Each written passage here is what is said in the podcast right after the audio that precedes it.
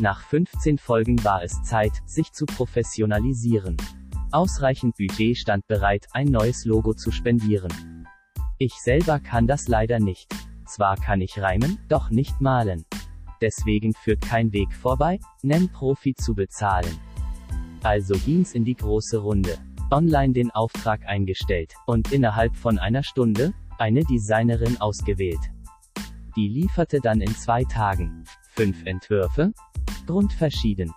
Und nach zwei E-Mails hin und her, da hab ich mich entschieden.